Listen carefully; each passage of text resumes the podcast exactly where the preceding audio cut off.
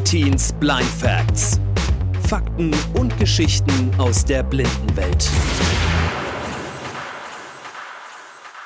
Jo Leute, herzlich willkommen zu einer neuen Ausgabe von Artins Blind Facts und heute wird es um das Thema barrierefreies Arbeiten mit dem iPhone gehen.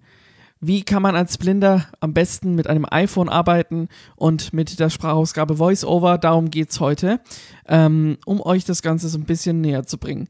Außerdem möchte ich auf meinen zweiten Podcast aufmerksam machen, beziehungsweise auf meine Radioshow Blind Dance Radio, die ihr bereits auch als äh, Podcast abonnieren könnt.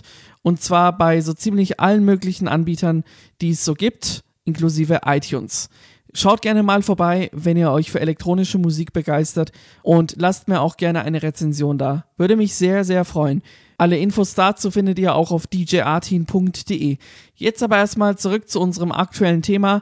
Wie arbeitet man als Blinder mit einem iPhone? Vielleicht hat der eine oder andere ja das schon mal mitbekommen, dass äh, auf seinem iPhone, wenn er ein iPhone hat, die Sprachausgabe VoiceOver installiert ist und die ist vorprogrammiert auf jedem iPhone, egal ob man blind oder nicht blind ist. Diese Sprachausgabe muss man dann aktivieren, um sie nutzen zu können. Und zwar in den Einstellungen oder per Spracheingabe. Dann sagt man einfach an, VoiceOver aktivieren. Und Siri aktiviert für einen dann die VoiceOver-Sprachausgabe.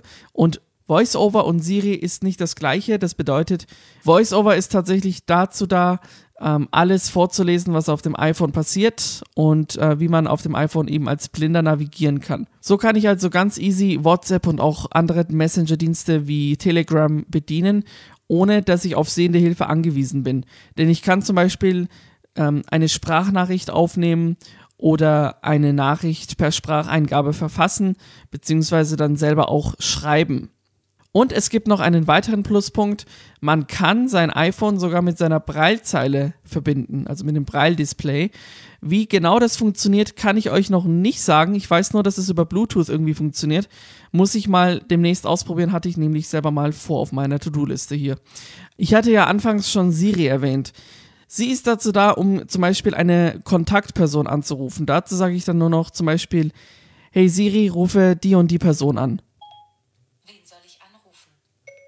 Und da geht bei mir auch schon Siri los. Muss ich gleich mal hier mit der Home-Taste wegdrücken. So. Ich bin übrigens ein PC-Freund, also ich bin zwar begeistert vom iPhone und finde es klasse, was die technische Entwicklung alles so hergibt, aber ich benutze WhatsApp auch sehr gerne über meinen Computer als WhatsApp-Web-Version. Da funktioniert es auch relativ barrierefrei, so dass man über das Suchfeld eben eine Kontaktperson eingeben kann und dann kann ich dem oder derjenigen dann eine Message schreiben. Das funktioniert dann ohne iPhone, sondern nur per JAWS, also per Screenreader-Software auf dem PC und per Braillezeile, Braille-Eingabe auch genannt oder Braille-Display.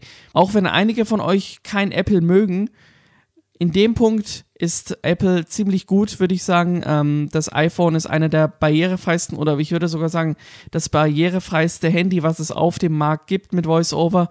Wenn ihr euch selber davon überzeugen wollt als iPhone-User, dann checkt gerne mal euren Einstellungsstatus, beziehungsweise äh, schaut mal, ob ihr VoiceOver bei euch aktiviert bekommt und dann könnt ihr versuchen, euch ein bisschen damit äh, auszuprobieren.